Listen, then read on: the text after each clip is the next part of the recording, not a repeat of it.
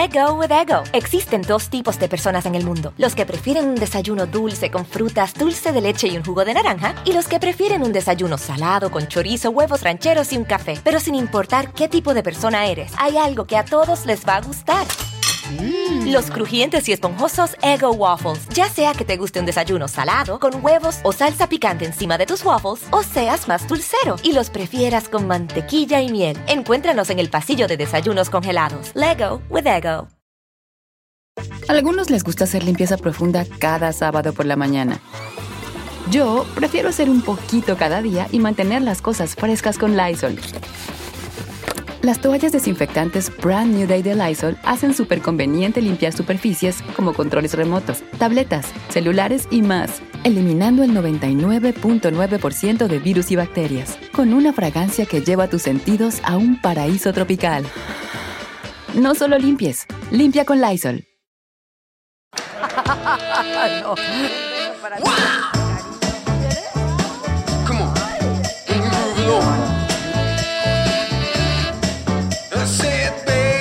Pero estos dos que viven contigo.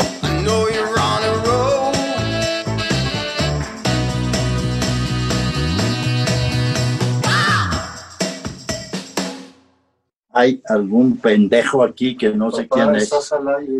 Yo Ah. soy la pendeja, yo soy la pendeja. Bueno, bueno, bueno, bueno. Muy bien. Adela, ¿Cómo qué está? gusto. Igualmente, la única pendeja aquí soy yo. Qué bárbaro. Somos No, mal hablados, no. Ay, ay, es que y hay ay, ay. alguien en mi casa Es que me clavetea las, los respaldos de las sillas de, de tijera, de lona. siempre hay uno de esos en la casa de uno, ¿eh? ¿no?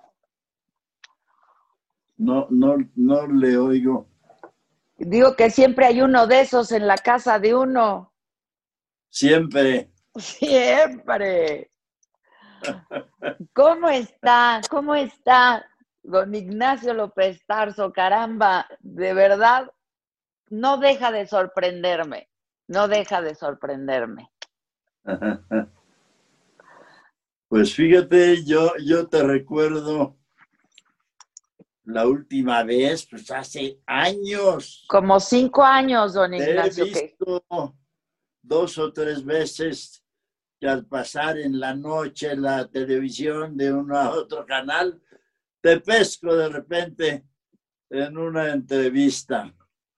Pero la última vez que te vi en persona fue en el Camino Real, allá en los eh, estudios aquellos chiquitos que estaban en el estacionamiento del Camino Real de Mariano Escobedo. Ah, cómo no, cómo no, claro Ah. que sí. Pero Ahí usted y yo tuvimos una entrevista bellísima hace como cinco años en el, en el estudio de Televisa.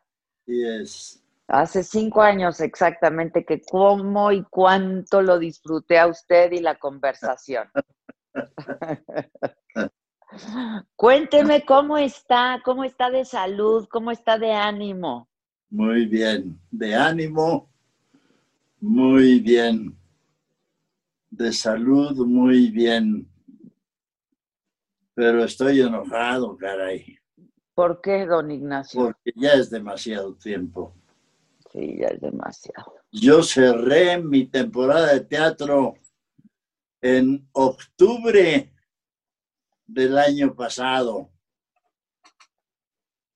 porque estaba en el sanatorio porque estuve un poco mal del estómago y Sí, ya no pude volver. es que interrumpieron, ¿verdad? Es- Estamos haciendo mi hijo Ignacio y yo una obra muy bella que se llama Una vida en el teatro, que yo disfrutaba muchísimo, porque es una obra que escribió David Mamet hace 40 años y la escribió para nosotros sin conocernos. de verdad que sí, ¿eh? Porque usted ¿Eh? toda su vida ha estado en el teatro. Así es. La disfrutaba mucho. Bueno, tuve que cortar la temporada. Desde octubre del año pasado me metí a mi casa Y no ha salido desde entonces. del sanatorio y luego ya no pude salir.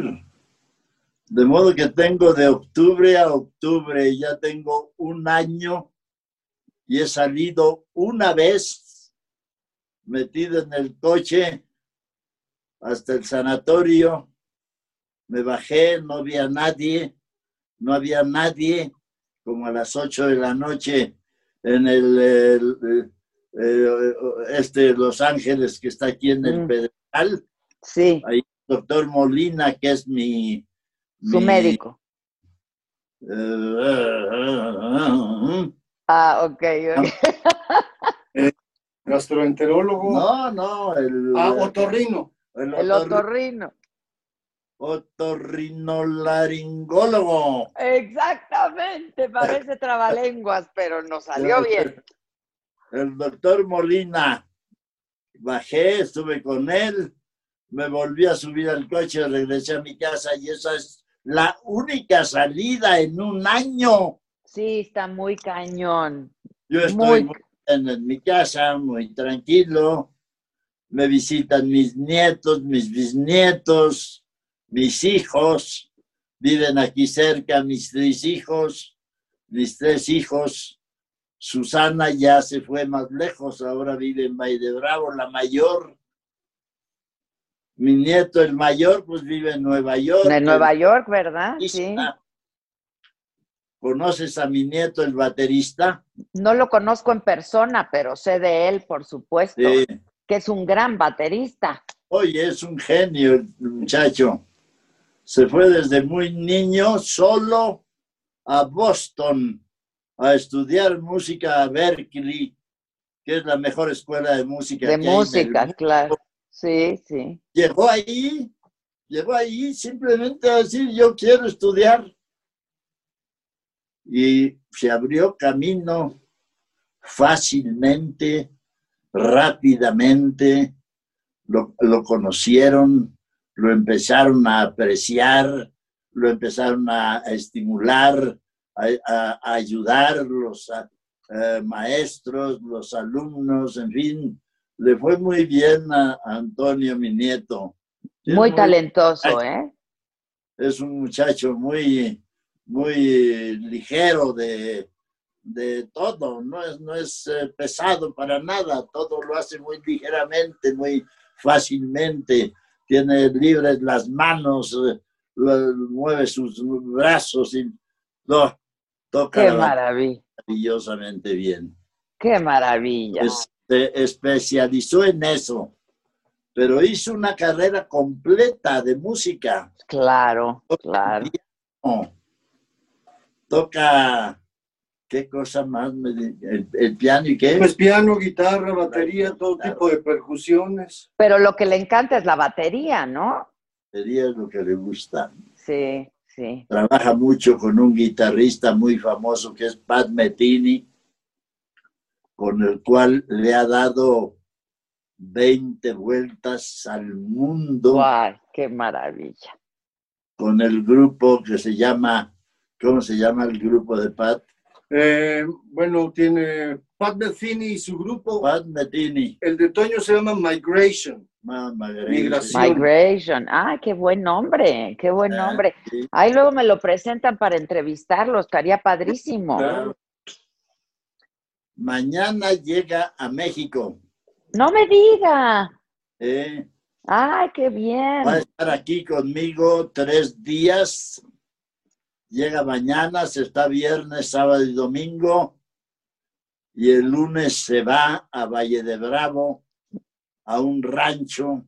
A pasar unos días. Está allá mi hija Susana, que es su mamá. Ah, ok. Ah, La va a ah. ver allá. ¿Eh? La va a ir a ver a Valle de Bravo. Sí.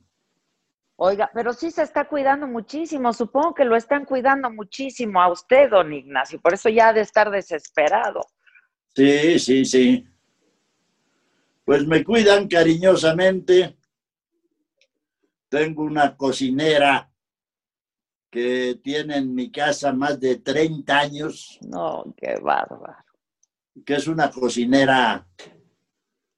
No, no tiene un repertorio muy amplio, pero lo que hace lo hace muy sabroso. Ya me imagino. ¿Quién vive con Ah, usted, don? Fideo.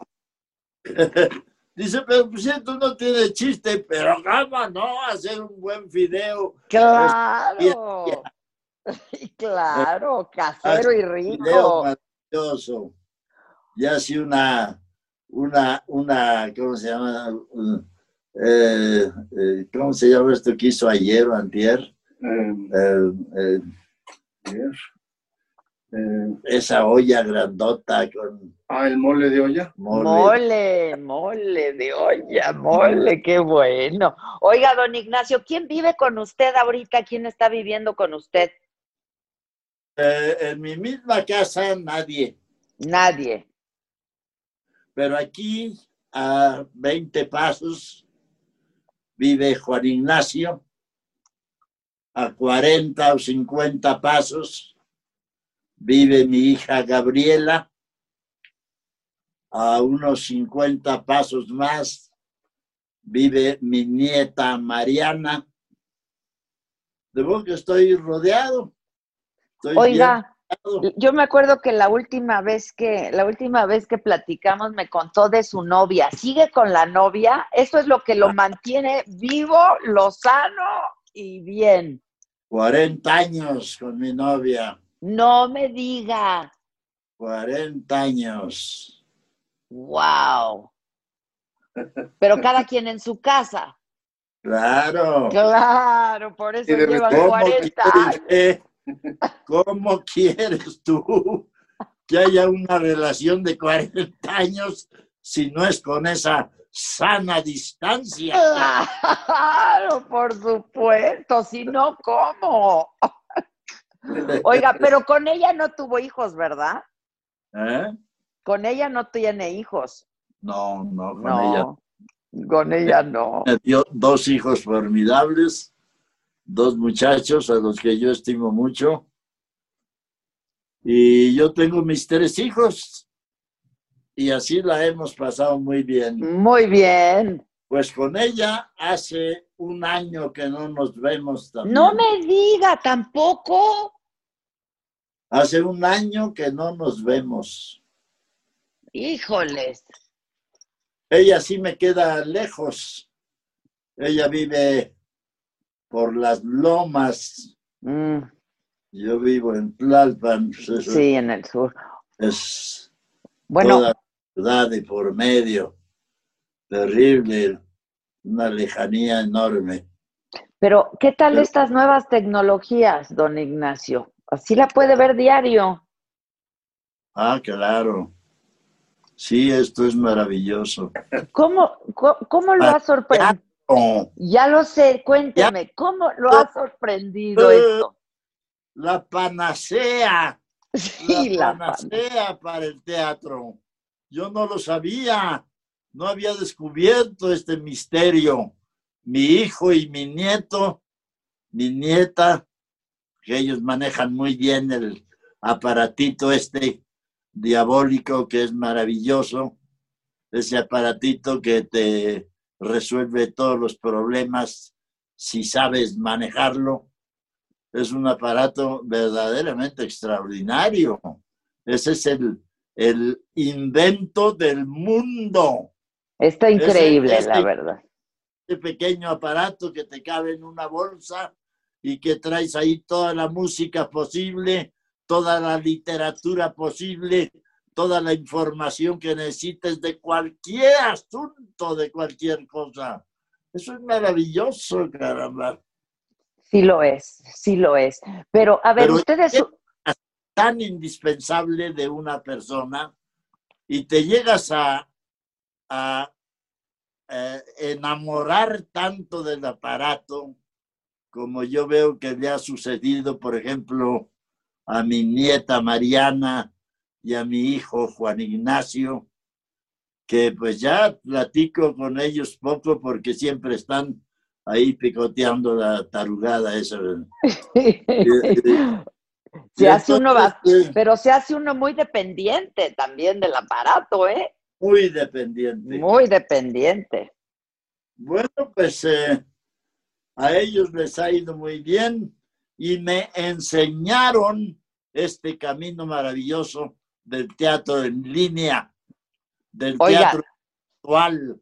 Pero usted lo está descubriendo ahora, ¿eh? usted lo está descubriendo ahora y todo Sí. el mundo lo estamos descubriendo ahora, porque es parte de esta nueva normalidad, ¿no?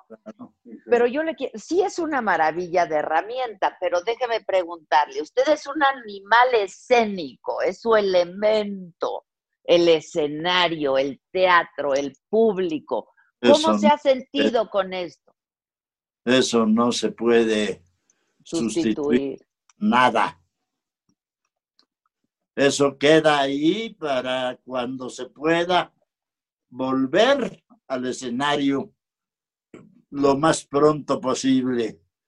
Pero a mí ya me hace también eso una falta terrible, el escenario, la presencia del público.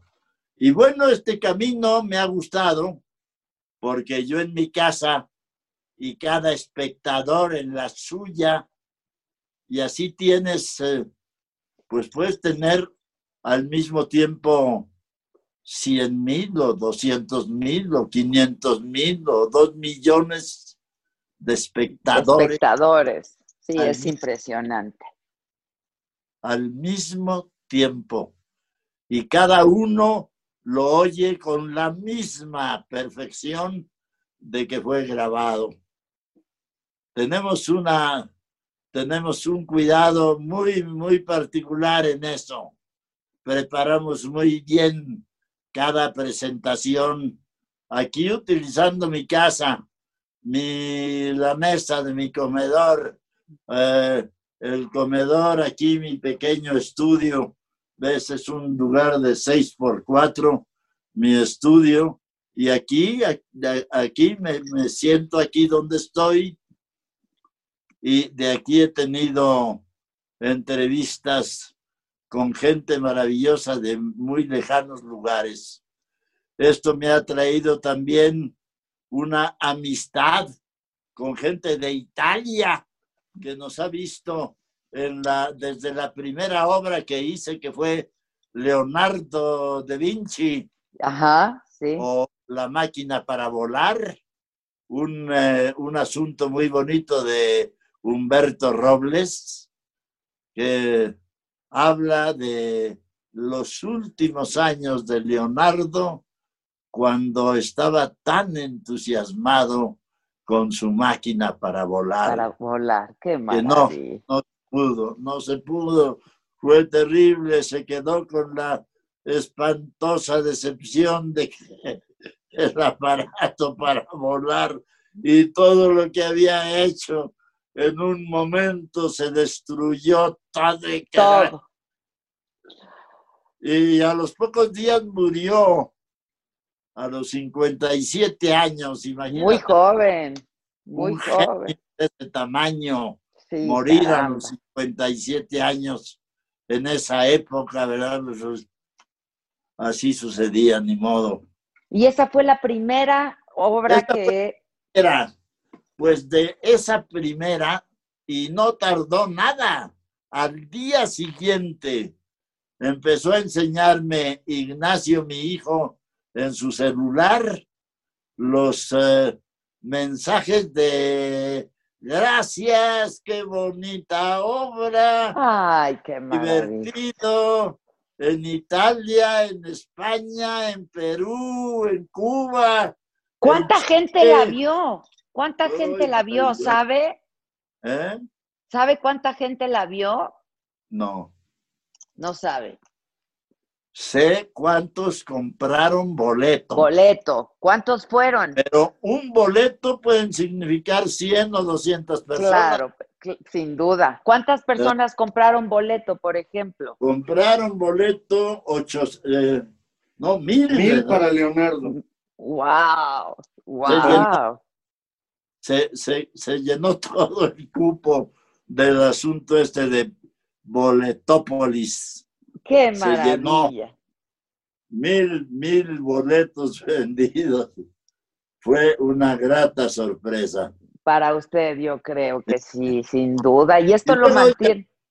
El, eh, la adaptación del Quijote que hicimos también con Juan Ignacio Mijo Ujú. y mi nieta, mi nieta Sofía, la hija de Ignacio, Wow. De 24 años, tiene 24 años, hace teatro desde que empezó a caminar.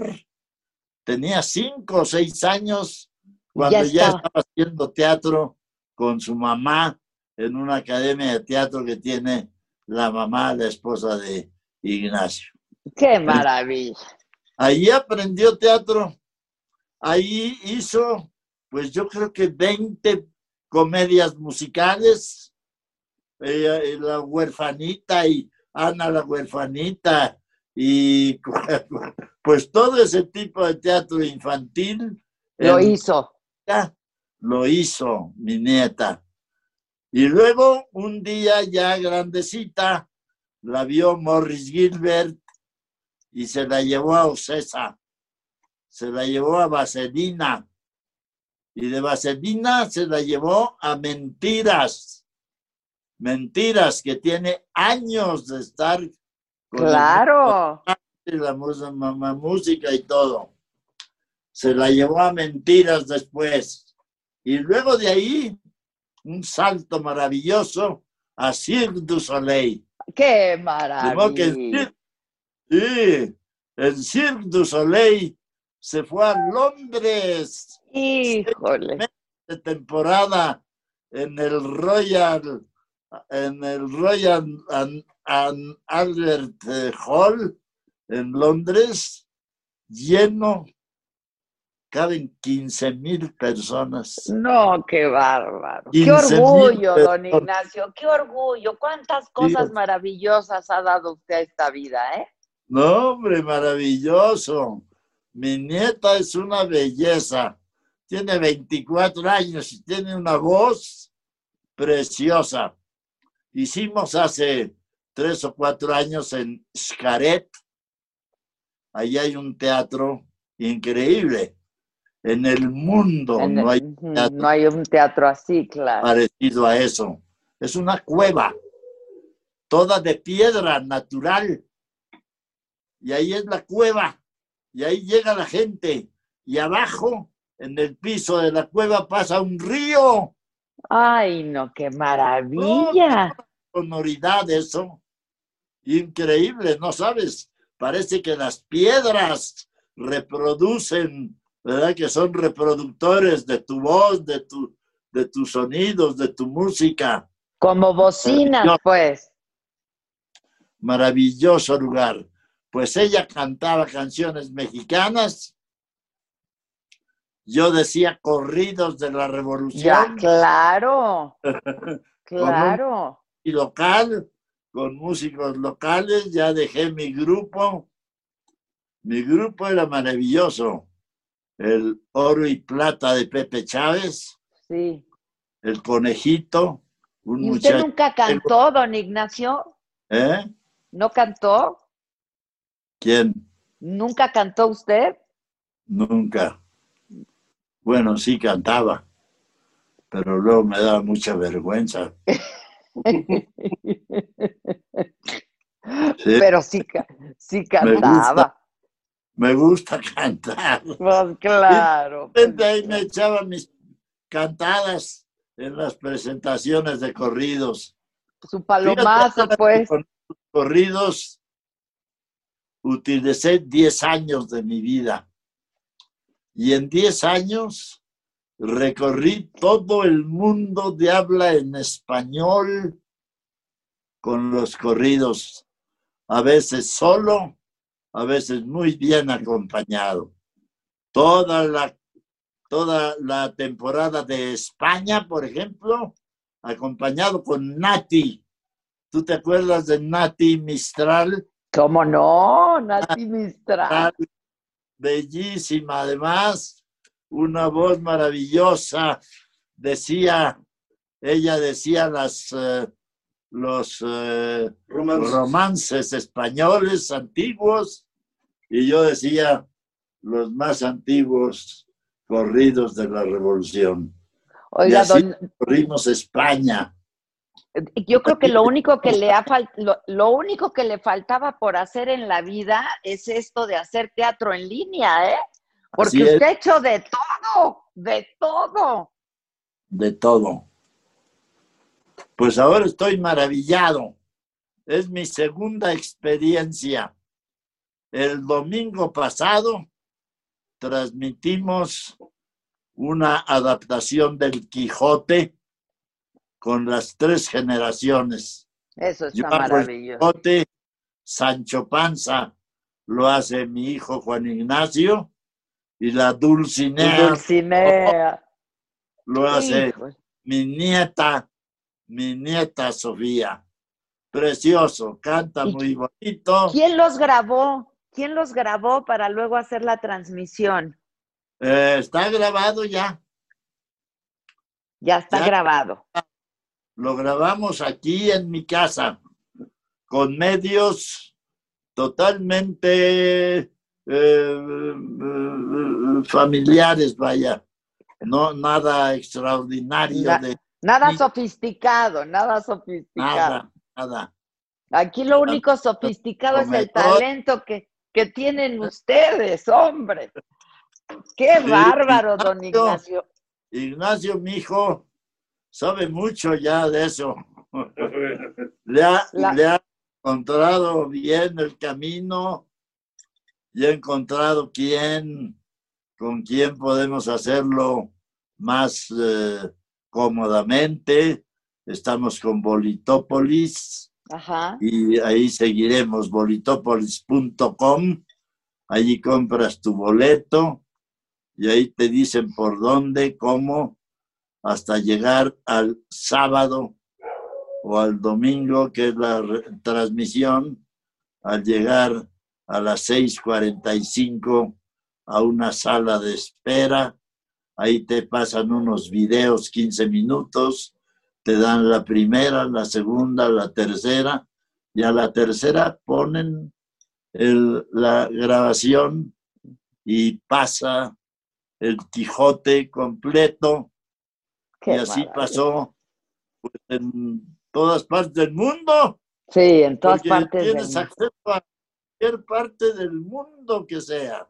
Lo ven en Sudáfrica, lo ven en. Asia, lo ven en todos los continentes. Eso es una maravilla. La verdad, no deja de sorprender eso, esa tecnología, ¿no? Y que cuesta, cuesta 100 pesos, Claro. 120 pesos, o cuánto cobraste. Sí, por- 120, 120. 150 pesos por el Quijote. Ah, ya. ¿Y qué? ¿Ya tienen otra próxima fecha? Macario. ¡Hombre, Macario! No me La digan. adaptación de Macario para el 1 y el 2 de noviembre. Ah, ya, próximamente. Qué oportuna sí. conversación la nuestra, entonces. Macario, corríjame, pero fue la primera película nominada al Oscar que no fuera en habla inglesa, ¿no? 60, Sí, qué bárbaro, qué bárbaro. 60. Hace 60 años. 60 años. Y entonces la película, pues fue un éxito. La película es muy bonita, muy simple. Tampoco hay grandes maravillas. La cámara de Gabriel Figueroa Casi y la nada. dirección de Bertón fueron muy simples, muy sencillas. Pórtate como se porta un indio, obsérvalos y pórtate así como Macario. Qué Eh, maravilla. Mi cargando la leña y acción ahí en Tasco. Empezamos a grabar el primer día de grabación en Tasco. Una calle empinada, empinada, empinada, empedrada. Y yo con guaraches. Con guaraches, claro. Oiga, ¿ya vio que le pusieron color a Macario? Ya la acaban de colorear. Y la acaban de poner color. tipo maravilloso. Un muchacho muy joven que lo hizo a mano. Lo- sí, y lo hizo ahorita durante, durante el confinamiento. ¿Ya la vio con color? No, no la he visto completa. Ok. Vi lo que me dejaron ver en la televisión y eso es lo único que he visto. Lo pasó eh, 24, eh, no, el, el- el noticiero Denise, de Televisa. Ah, De ya, ya, ya. O sea, nada más vio la nota. No, ahí pasaron un pedazo de la Un película. Soki de la su- Y mi nieta tenía en su celular gran parte de la película. Sí, la De tiene que que la vi. ver. La nieta. ¿Cuántas películas hizo? Bonita. Yo digo que a Gabriel Figueroa tal vez le hubiera gustado. Le hubiera gustado, Él- claro. Es enemigo del color. Gabriel Figueroa nació para hacer cine en blanco, y negro. Sí, es- Cuando lo obligan a hacer en color, como la cucaracha, por ejemplo, o eso, eh, Gabriel Figueroa se sentía un poco obligado, ¿verdad? Estaba como si lo agarraran de las orejas a hacer una película en color. castigado, Pues lo pues. hacía. Lo hacía muy bien también. Y, pero el Macario no quiso hacerlo a color, sino a, a blanco y negro. Blanco y Fue negro. muy buena en blanco y negro. Así ha durado toda, todo este tiempo. Y a los 60 años hay un muchacho Que le pone quién sabe por qué le gustó la película y la escogió para ponerle color. Y lo hizo estupendamente bien. Estupendamente. cuadro por cuadro, ¿verdad? Con eh, lápices de colores. Sí, ¿Quién sí, sí. sabe sí. con qué lo hizo? Que quedó también muy natural, colores muy simples, no es el color fuerte en ningún momento. Muy suave, muy suave el color siempre y te entra fácilmente por la vista y te agrada, te agrada verlo. Está muy bonita la película en color. ¿Cuántas películas ha hecho don Ignacio? 53, ¿Y obras de teatro? 53. Muy poco, porque alguna vez platicando con mis compañeros, yo hablaba con David Reynoso. Oye, David, ¿cuántas películas llevas? Pues voy en la 280. Uy, Oye, Julio, antes de que se muriera Julio Alemán, ¿cuántas películas llevas? 300 y quién sabe cuántas. Ah. Y Joaquín Cordero y todos ellos con 200, 300, 400. bueno, pero déjeme preguntarle cuántas obras de teatro ha montado usted, cuántas ha hecho. Ah, el teatro ha sido mi, mi trabajo fundamental como actor. Sí, claro, Yo me hice actor para ser actor de teatro. de teatro. no por, por una decisión así, sino porque cuando yo empecé en la escuela de teatro en 1948, no había televisión.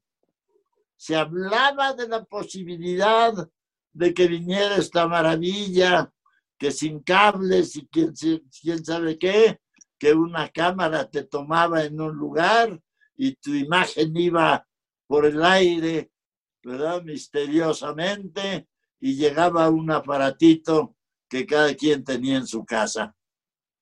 Pues yo no creía en eso. Hasta que fue Brígida Alexander, me dijo, oye, te están esperando allá en la televisión, me dijeron que viniera a invitarte, vente conmigo, y me llevó. Y entonces empecé a trabajar en la televisión en 1950 con don Emilio Azcárraga, Azcárraga Vidaurreta. Vidaurreta, sí, sí, Eh. sí. Oiga, Cuando hizo muchas, muchas cosas históricas en la televisión. Sí, claro. Mira, Cuando Emilio Azcárraga Vidaurreta su preocupación fundamental era vender aparatos de televisión. Sí, La claro. televisión no sirve mientras no tengan en todos Aparatos. chicos y Claro. grandes, esto no sirve. Hay que, hay que venderlos. Y los vendía, a veces los regalaba. Vendía baratísimo los aparatos de televisión que él compraba. Tenía bodegas llenas de aparatos de televisión y los vendía baratísimos a la gente. Luego de ahí de la Lotería Nacional, pasamos a Bucareli 4, a un estudio grandototote ahí. Allí hice la primer serie de televisión. Yo trabajé mucho con un director español, Álvaro Custodio. ¿Tú recuerdas a Álvaro? No, Custodio? no, no. Álvaro Custodio formó una compañía de teatro en México que se llamó Compañía de Teatro Clásico Español de México. Ah, Con él hicimos La Celestina y Reinar después de morir y uf, eh, Las Mocedades del Cid y 20 mil cosas del teatro que ya no se hace, del teatro en verso del siglo de oro español, de aquellos autores maravillosos, Lope de Vega, em, Calderón de la Barca, eh, Vélez Ara, clásicos. Juan de Castro, eh, en fin, de muchos, muchos autores buenísimos, grandes poetas. Pues hice todo ese teatro en verso con Álvaro Custodio. Qué bárbaro. con él hice la primer serie de televisión allí en el estudio 4 de Bucareli. Llegó Álvaro con un proyecto y dice, mira, adapté Los perros de Baskerville de, de, este, Conan Doyle. de Conan Doyle, del autor de, de el, el detective De, ese Sher- de Sherlock Holmes. de Sherlock Holmes, Sherlock Holmes y su amigo eh, Watson. Watson, el doctor Watson. Y entonces, para, para ti, me dijo, para ti tú eres, estás muy flaco ahorita y estás muy bien para, para que hagas el, el, el, el Sherlock Holmes y Guillermo Orea, que está muy barrigoncito y muy bien. Que le haga de Watson. doctor Watson. Ay, qué Entonces hicimos la primer serie de televisión que se hizo. Él hizo cinco capítulos y narró la historia de los perros de Baskerville, que es una historia formidable. La, la hicimos en televisión ahí en el Bucareli 4, con mucho éxito. Pero Oiga, don Ignacio, qué memoria privilegiada tiene usted, ¿eh? ¡Qué bárbaro! ¡Qué bárbaro!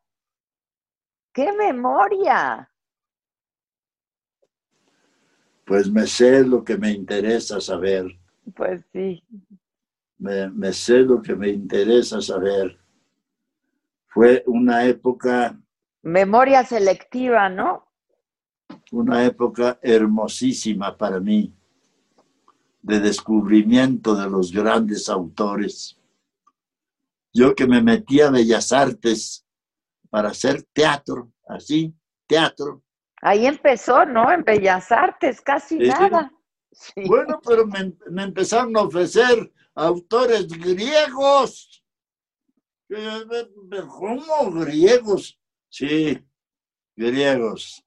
Me ofreció don Salvador Novo, me sa- Mm,ía con el texto de Hipólito, la historia de un joven, de un joven griego que se enamora de su madre. y, y esa historia que la hizo después eh, Gonzalo Vega y, y, y, eh, esa, eh, eh, ¿cómo se llama? la gran actriz que yo quiero tanto, Ofelia. Ofelia Guilmain. Ah, Ofelia. La hicimos, yo era el padre de Hipólito, ella la mamá y Gonzalo Vega, el joven enamorado. De su madre. Era entonces el 68 y de- decidieron hacer con muy buen tino al mismo tiempo que la eh, que, que la cuestión deportiva en 68 eh, la olimpiada Las Olimpiadas, sí, claro. Ah, al mismo tiempo de la Olimpiada eh, Deportiva, se le ocurrió a la señora de López Portillo y al eh, ingeniero, al creador de el gran museo antropológico, ¿cómo se llama? Eh, El autor del gran museo. sí, este. eh, Ay. Claro, claro. El arquitecto, El- dice usted. ¿Eh? va- Vázquez, este. Ay, sí, ¿cómo se llama? Rami- Tengo y el ingeniero de antropología, claro. Vázquez, Ramírez Vázquez. Ramírez Vázquez, sí, por eso arquitecto. Ajá. Entonces me llamaron don Pedro Ramírez Vázquez, la esposa de López Portillo, y formaron el teatro eh, que, que sigue allí en Avenida República, eh, de Avenida Revolución, el teatro eh, helénico.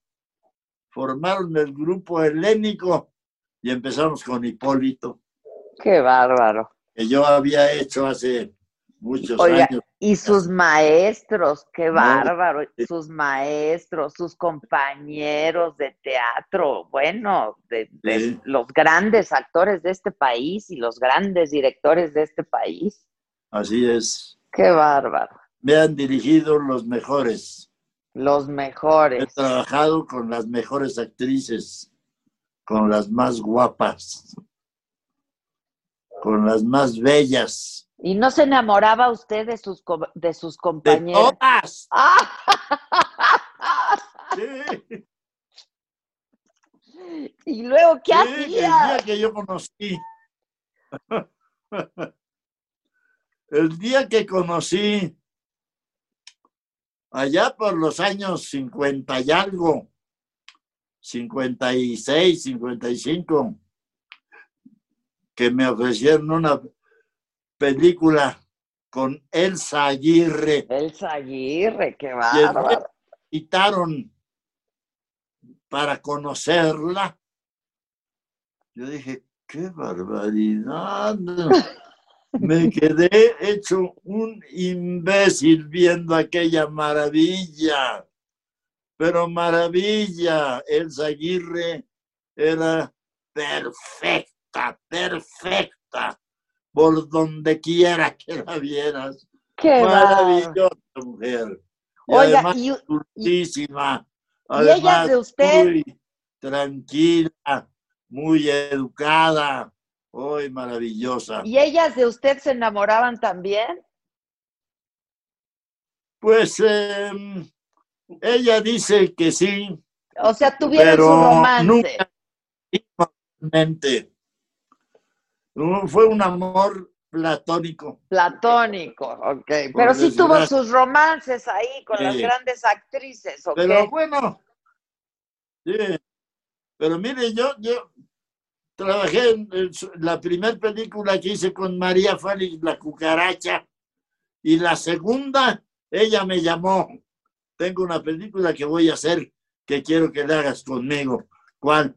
La, la estrella vacía. Muy bien. Ajá. Pues en la estrella vacía, yo era un periodista que se enamoraba de una estrella de cine que ella era, y el periodista la lleva a su casa, la convence, la, le, le- le- le da de beber, la acaricia, la besa y le hace el amor a María Félix. Y entonces los primeros besos, pues estaba yo nervioso. Sí. Me decía, ¿estás nervioso? Pues claro, Pues, ¿cómo no? con toda razón. Estoy muy nervioso, perdóname. Perdóneme, señora. No me diga señora, dime María, que no sé qué. Bueno, muy bien. Ya nos hicimos muy buenos amigos. Y para la escena de los besos, como lo que se hacía en el cine, María lo ordenaba, más que el director, más que el productor, más que Ella cualquier ordenaba. en el cine, lo que decía María se hacía.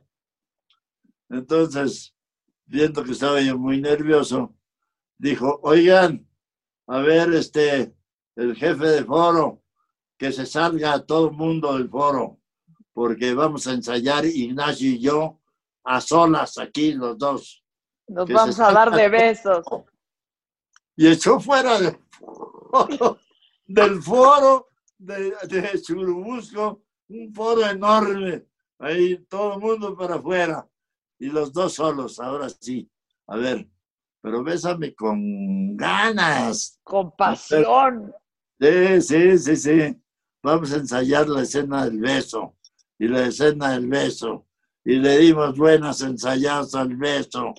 Y bien, ya terminamos ese día con gran amor entre los dos. Pues, Ah, ¿Cómo no? Pero ella sí, es así. Era terrible, terrible. Conmigo siempre fue muy, muy educada. Pero no, yo la vi tratar actores con un despotismo y con una violencia terrible. A Ramón Gay, ya un actor pues de gran prestigio, de gran prestigio entonces, Ramón Gay lo insultó delante de todo mundo, Ay, no. todo mundo en el set, el director, el reparto completo, creo que hasta había invitados, en fin, Una regañada tan bárbara y le aventó cojines a la cabeza y por poco lo mata. Pero ¿por qué fue la regañada? ¿Qué hizo mal? hizo mal porque había una escena donde ella desaparecía de cuadro y entonces él golpeaba con el pie un cojín, pero María estaba tendida en el suelo, esperando. Se bajaba y ahí quedaba. Entonces él empezaba a insultarla, a golpearla con la mano y luego con el pie. Y un cojín le fue a dar a la cara de María. Pues Uy, no. "Ah, no era gran culpa, porque esas escenas son violentas. pues, Pues ¿qué fue un accidente, ¿verdad? pues. No la haces con violencia. Pues bueno, desgraciadamente para Ramón, el cojín fue a dar a la cara de María. Le tocó Ella se cojinar. levantó furiosa y estúpido, imbécil, y eso, bueno, bueno, le dijo horrores, Híjole. horrores, horrores. Oiga, pero ¿con quién sí Pero en tuvo general, no, en general, era una mujer muy, muy amistosa. Sí, bueno, qué mujer, qué mujer, la verdad. Tenía un sentido de humor sensacional. Sí. Un día íbamos a, a, a filmar una película, Juana Gallo. Juana Gallo, que es un personaje de Zacatecas, y la filmamos allá. Y entonces íbamos a Zacatecas, ella en avión en la mañana y nosotros toda la noche en el tren. Y yo le, le, le digo, María, ¿por qué no cambias tu boleto de avión y te vienes con toda la palomilla? Con nosotros en el tren Y ahí, mira, en el, entré en el vagón comedor y en el vagón bar y en el vagón observatorio. Eh, nos apoderamos de eso y vas a ver qué buena noche pasamos. Y empezamos a beber y dijo sí. Y canceló su boleto de avión Y se fue con usted. tren con nosotros. ¡Wow! Maravillosa. Llegamos, pero perdidamente borrachos. ¡Ay, qué mala! ¿Qué tomaba. María? Tequila, ¿no? ¿Qué tomaba ¿Eh? María? Tequila. ¿Cómo? María tomaba tequila. ¿Y usted? Y buena tequilera. Usted también, ¿no? Yo también. Tequila, herradura, reposado. Reposado. ¿Y whisky toma o puro tequila? No, whisky no. Pero me hacía yo unos martinis de pura ginebra. Muy buena ginebra. Tanqueray o Beefeater. Y mm, unas gotitas de Noli Prat. Una aceituna negra sin hueso con un palillito. El martini es muy buena ginebra y unas gotitas de esa eh, esencia maravillosa francesa que es el Noli Prat, Ese- Ah, secreto del martini. Entonces, Noli Prat, dos, tres gotitas a una copa y a María le gustaba. Y yo le preparaba unos martinis sensacionales. ¿verdad? Con la martinera, claro, claro. poco en el hielo, que nada más lo fuera de pasada, que no, que no estuviera mucho tiempo en el hielo, que el hielo no se deshiciera, Claro. eh, y, y pura ginebra, muy buena ginebra, unas gotitas de Noli Prat, y como te digo, un palillito con una aceituna Negra. Negra. Negra.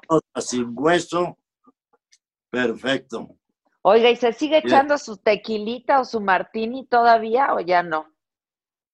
He dejado de beber totalmente. Totalmente. eh, lle- llegó un momento en mi vida en que mi gastroenterólogo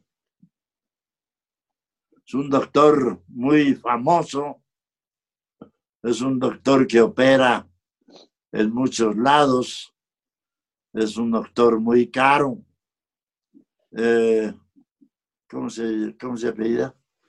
Molina. No, eh, el gastro. eh, No, Molina es el otorrino. eh, Velasco. no, Uy, no sé, papá. no el gastroenterólogo, hombre. Muy buen gastroentelo gastro es Pues Kersenovich. me dijo, te has librado en una tablita de una operación terrible. Yo te iba a sacar de tu estómago una cantidad de pólipos y de basura que tienes en el estómago, terrible. Eh, la vamos a sacar de otra manera. Te voy a enseñar para que veas te voy a, a- a dar a, a tragar un submarino. Una pildorita de este tamaño, mira, con luz en la punta y en la cola. Luz, dos lámparas muy precisas, con luz muy fuerte al principio y al final. Motor dentro. Quiero una pildorita de este tamaño, te va a costar un poco de trabajo, a ver, con, con agua, o con qué quieres que te resbale, sí, con agua. Bleh, Me lo tragué. Lo tuve día y medio y al día siguiente me entregaron un álbum con todas las fotografías de mi estómago y mi intestino. Y ahí me fue enseñando el doctor. Aquí debía intervenir con bisturí, aquí debía intervenir con bisturí, aquí debía quién sabe qué, acá también. Eso lo vamos a hacer de otra manera. Y hay una manera mejor que eso. vamos a quitar todo eso sin tener que cortar, sin tener que abrirte. Perfecto, doctor. Así me salvé de una operación. Operación. ¿Hace Pero- cuántos años? Eh, ya hace unos 30 años de eso. Ah, y desde entonces no dijo- bebé. ¿Eh? Y desde entonces, Entonces, me dijo, pero si quieres vivir, el cigarro, el alcohol, todo lo irritante, todas las grasas, todo lo que comes de chile, todos los lácteos, todos los, los, eh, eh, Cítricos. los eh, cítricos. tampoco. Fíjate, la mitad de mi vida tomando esto, ¡Claro! pues lo dejé de un día para otro, Todo. todo. ¡Qué bárbaro! Nunca he vuelto a probar un cigarro. Después de la comida, no sabes qué delicia era tomar un, un express doble, Y un cigarrito. un coñac Sí. y un puro. Tenía una caja que me regaló Fidel cuando fui a filmar a Cuba. Una caja de puro regalo de Fidel. Wow. unos puros maravillosos con eh, pues el habano, ¿verdad? Cuando Pues otro- claro, claro, Ajá. el habano. eh, y muchos otros puros muy buenos que probé en La Habana. Pues ni un puro más, Ni un Ni puro, un- nada. ni un tequila más, ni un coñac más, ni una fruta ácida, nada de lácteos, nada de irritante, chile ni hablar, nada de chile, muy poca sal. Así está mi vida. Tuve que hacerlo. Y Tú, ahora pues ya sí, me pero, acostumbré, pero ya ha redituado, ha redituado mucho. ¿eh? Ha redituado mucho, véalo cómo está. La verdad. Sí, sí. O sea, no se toma ni una copita de vino, nada. Nada. Nunca, Nunca. ni una copa. Media cervecita. Una media cerveza, un vaso de cerveza, de vez en cuando. De vez en cuando. Y no Oiga, me- don Ignacio, y en este año que lleva de confinamiento, ¿qué es lo que más extraña? ¿El teatro? El teatro, desde Y a luego. su novia. Diga que a su novia, porque si no se va a enojar. Sí, mi novia la extraño mucho. Pues sí, pues sí, se vaya a enojar. Se vaya a enojar. Tequilera, También. ¡Uf! no sabe por lo que ha pasado esa mujer. Primero los padres fueron los, que- los abuelos, los bisabuelos fueron los creadores de esa fábrica maravillosa que hay en una hacienda bellísima que hay en Amatitán, Jalisco, una hacienda que se llama San José del Refugio. Está a, a- medio kilómetro de Amatitán, del pueblo, y toda la gente que trabaja en la hacienda, en todos los trabajos de la hacienda, del tequila y de todo, son vecinos de Amatitán. De modo que Amatitán es un pueblo de San José del Refugio. Ya. Y la mamá de mi novia, que también se llamaba Gabriela, Gabriela Romo, pues ahí le deben todo lo que hay en Amatitán. Todo lo hizo doña Gabriela Romo. La gran iglesia, el gran parque, la Todo. Los juegos, el deportivo, todo lo que hay en el pueblo, toda la pavimentación, todo lo bonito que es ahora Amatitán, se lo deben a doña, a doña Clara Romo. Y el, el abogado Guillermo Romo, que era su esposo y que era el dueño de todo aquello, Pues se murieron los dos y les dejaron un gran negocio, un emporio.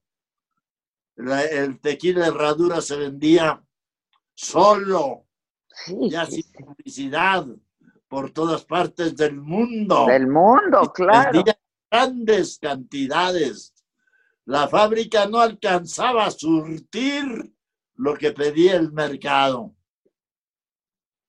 Y luego, Pues eso quedó en manos de los cuatro hijos, dos mujeres y dos hombres. Los hombres, con cierta razón, dijeron, ustedes las mujeres nunca han intervenido en el trabajo realmente. De modo que ustedes no intervengan. A ustedes les vamos a asignar una cantidad. Dijeron, no, pues lee, lee, lee la herencia lee la herencia, nada de que les vamos a asignar. claro, pues sí somos dueñas. que dice, cuatro partes iguales, pero ustedes van a, pero ¿cómo van a pedir eso? Si no lo pedimos, eso lo dejó nuestros padres, no Claro. lo pedimos nosotras, nuestros padres. Pues ahí surgió un gran eh, disgusto entre hermanos No. y hermanas. Se separaron, se hicieron enemigos y desde entonces es un pleito terrible por esa división de la herencia en cuatro partes iguales. ¿No lo han arreglado? No se ha arreglado. Ya se murió uno de los hermanos y sigue el pleito. Con los hijos del hermano. de dueño, ya, ya vendieron la fábrica, ya vendieron la hacienda, ya es de una empresa eh, eh, nacional, es de estas internacionales que van por todo el mundo Sí, claro. vendiendo. Es una empresa que vende todo tipo de bebidas por todas partes del mundo. Pues a esa empresa le vendieron los hermanos todo, absolutamente todo. Pero le, ¿y no le Una dieron su parte? dinero que se apropiaron, Oh, le dieron a lo que, lo que han querido. qué feo. sigue, sigue el pleito, sigue el pleito. Y pues mm, mi novia es de un un carácter tranquilo, es muy sosegada, piensa mucho las cosas antes de decidir algo, no es eh, de momento. eh, De impronto, sí. no, no es así. Lo piensa mucho. Y mm, pues es una mujer muy razonable. Sí, que- pero.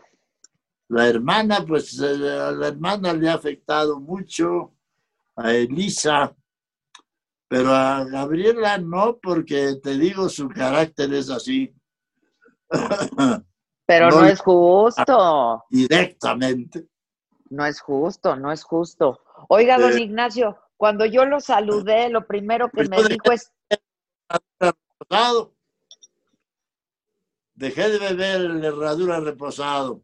hizo y ahora bien. ellas dos han iniciado un nuevo negocio con un tequila que yo te recomiendo, ¿Cuál es? Huizache, No lo conozco. Huizache, Ah, lo voy a buscar. blanco y Huizache reposado, Ah, lo voy a buscar. Hecho. Lo voy a- con el, la, con la, hecho con la receta de la bisabuela. Así lo hacen ellas ahora, allí Entonces ha de, en Petit Comité. ha de estar tan bueno como el otro. Venden poquito. O- oiga, lo voy a probar, lo voy a probar. Huizache, Huizache, lo voy a probar. andar. Oiga, cuando recién lo saludé me dijo que estaba usted muy enojado, pero por el encierro. Y yo pensé Sí. que por lo de los fideicomisos. También, también. eh, yo no me quiero meter en política y de política y de religión generalmente evito hablar en público porque por experiencia personal, cada vez que yo trato públicamente cualquiera de estos dos temas, siempre me resulta un problema que yo no contaba con él. Que no Yo buscó. a buscarme problemas. Pero cuando hablas algunas cosas, eh, de los que oyen, hay quienes montan en cólera. Sí. Pero ¿cómo? De modo que dejé de hablar de política y de religión.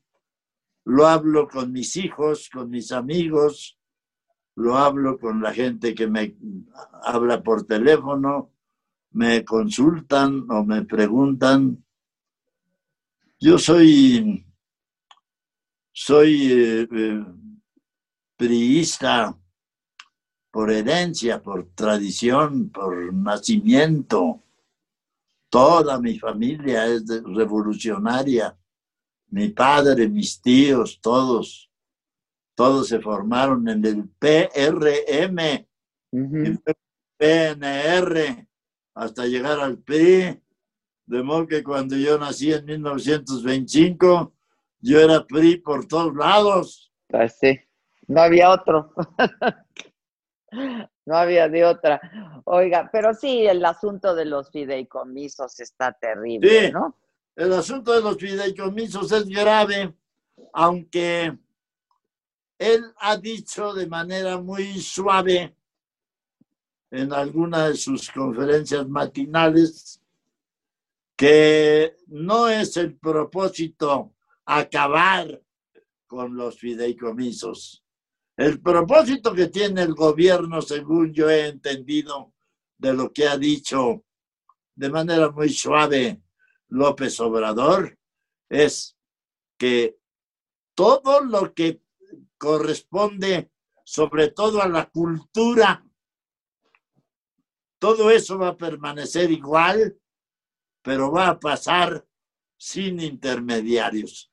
Es Sí, lo que lo- quiere son los intermediarios entre el dinero que aporta el gobierno y los ciudadanos que reciben el dinero para alguna ocasión, Pues en este ojalá.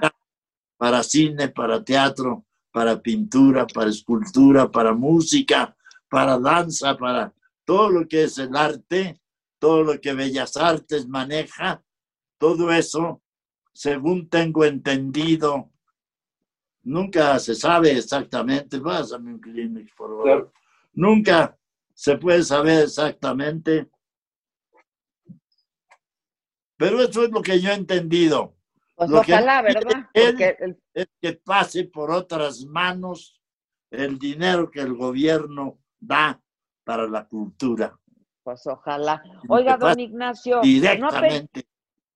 hable con su hijo y con su nieta, porque yo creo que usted tiene que hacer una masterclass, una clase maestra en línea. Masterclass, sí. Sí. Eso es muy importante que usted haga para todos los nuevos actores, para los no tan nuevos, para los que están interesados, porque usted tiene su propia técnica, porque ya existe la técnica López Tarso. Algún día me platicó esa anécdota y a mí no se me olvida. Y ya existe la técnica López Tarso. Bien. Entonces, usted tiene que hacer una masterclass. Dígale a su hijo y a su nieta. Lo haré. Lo tiene que hacer. Se lo Usted- prometo. Bueno, no le, no le gusta hablar ni de política ni de religión, pero es un hombre de fe, ¿no? Sí. Sí, creo. Aunque hay cosas que me desagradan mucho, mucho, que me ponen de muy mal humor. ¿Cómo es posible este abuso con la humanidad? ¿Cómo es posible meternos en una pandemia y luego mandar huracanes y luego mandar desastres y luego venir volcanes y luego los temblores. Hombre, por Dios santo, pero ¿qué, qué, qué les pasa? ¡Qué abuso! Tiene ¿Qué usted toda la pasa? razón. Es un abuso. ¿Qué les pasa? ¿En qué están pensando? ¿Qué, qué- qué culpa tiene el ser humano? Al, al ser humano lo tratan como si fuera... pues, Entonces, ¿para qué lo crearon, verdad? Tiene usted razón. Es Esto un abuso ya. Un desasosiego terrible. Es un exceso. Eh, Oiga, ¿está leyendo? ¿Está releyendo algunos clásicos? ¿Qué está leyendo? no.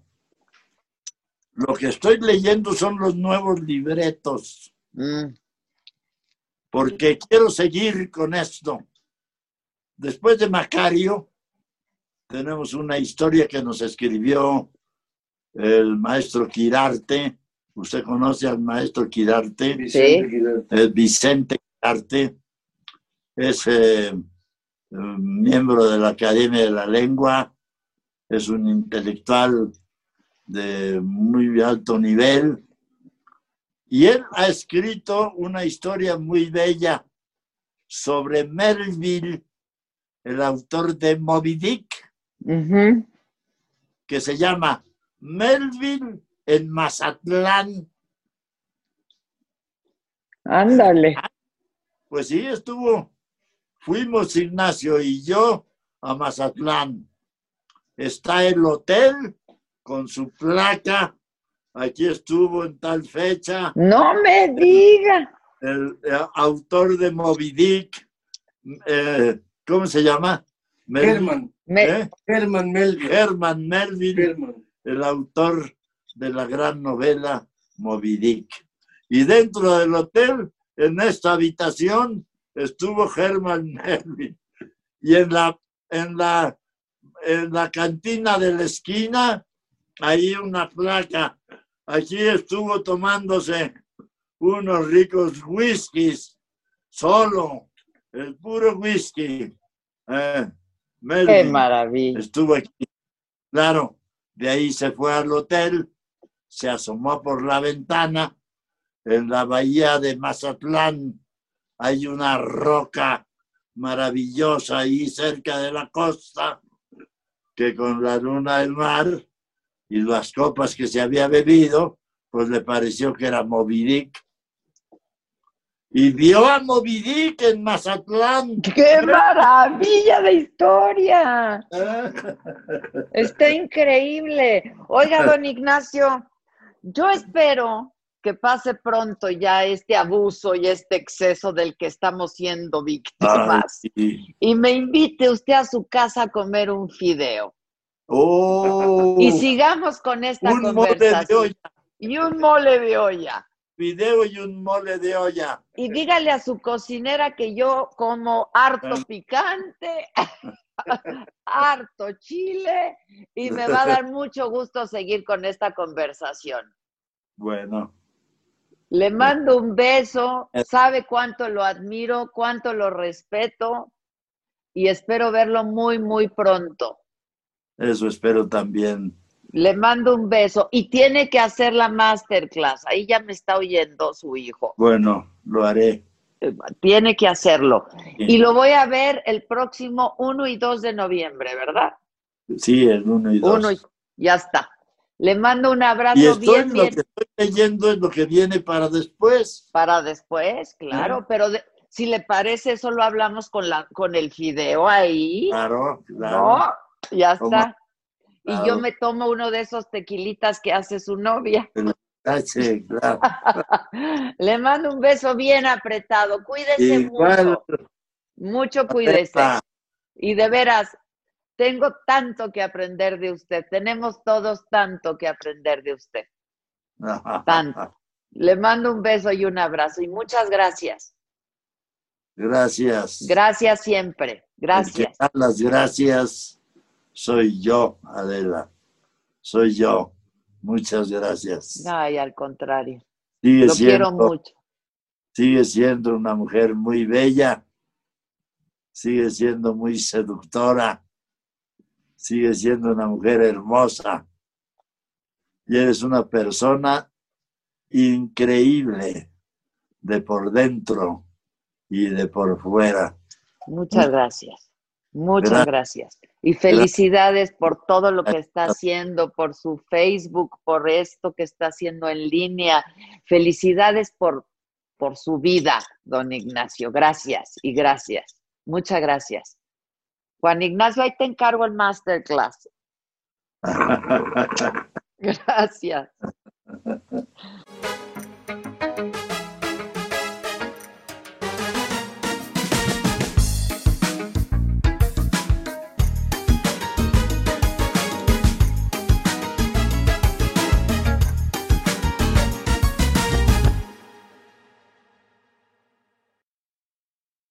Let go with ego. Existen dos tipos de personas en el mundo: los que prefieren un desayuno dulce con frutas, dulce de leche y un jugo de naranja, y los que prefieren un desayuno salado con chorizo, huevos rancheros y un café. Pero sin importar qué tipo de persona eres, hay algo que a todos les va a gustar.